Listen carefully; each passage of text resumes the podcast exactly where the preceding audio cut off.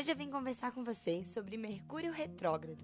Muitas já devem ter escutado, mas para quem ainda não está familiarizada com esse fenômeno, eu vou explicar um pouquinho hoje para vocês e trazer algumas informações importantes para a gente usar essa energia também a nosso favor. Mercúrio é o planeta da comunicação, da mente e pode-se associar Mercúrio a um arquivo no qual estão registradas as informações assimiladas ao longo da nossa existência. Já que uma das suas maiores atribuições é a de fazer entender, é evidente sua associação à linguagem e aos meios de comunicação. Simboliza então as trocas, as negociações e o entendimento com as outras pessoas.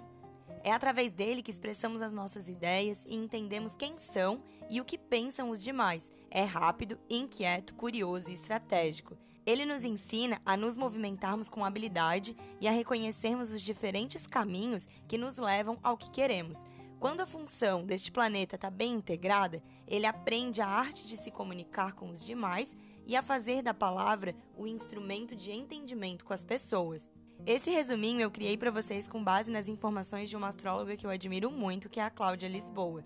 Bom, na astrologia, três a quatro vezes no ano, esse planeta fica retrógrado, que é o famoso Mercúrio retrógrado, um momento que surge como um convite de revisão em diversos aspectos da vida e durante esse trânsito podem ser notados desafios na comunicação e menos clareza nas decisões. E cada vez que acontece, ele está transitando por um signo, como aconteceu neste ano de 2021. De 30 do 1 a 20 de fevereiro foi no signo de Aquário. De 29 de maio a 26 de junho foi no signo de Gêmeos. E agora, de 27 do 9 a 18 de outubro, está acontecendo no signo de Libra.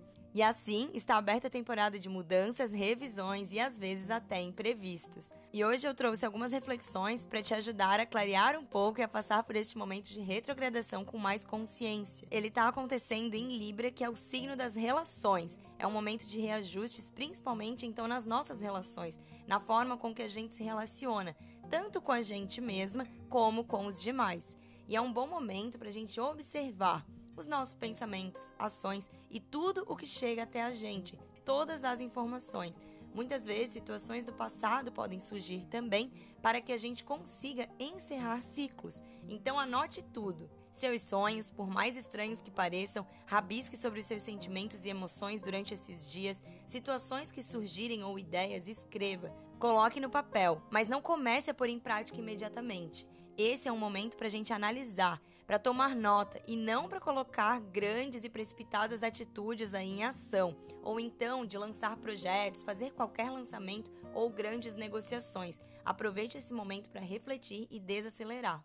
E por Mercúrio ser responsável pela comunicação, por viagens e transportes, é um período de cautela e principalmente de muita paciência.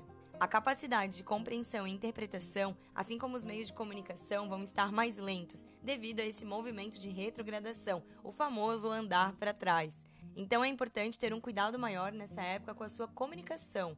Fale com clareza, porque é comum haver desentendimentos e falhas, principalmente com internet, celular, computador e eletrônicos. Desencontros acontecem com maior facilidade, então fale mais de uma vez, garanta que a pessoa está entendendo o que você está querendo dizer e tenha mais atenção e paciência com seus equipamentos eletrônicos. Se precisar assinar qualquer contrato importante que seja, revise muito antes de concluir.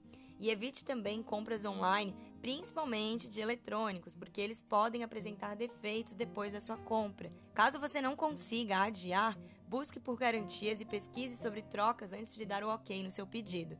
Lembre de revisar também os seus compromissos, sair de casa mais cedo para reuniões ou momentos importantes e traga sempre mais amor para sua forma de se comunicar e para todas as suas relações.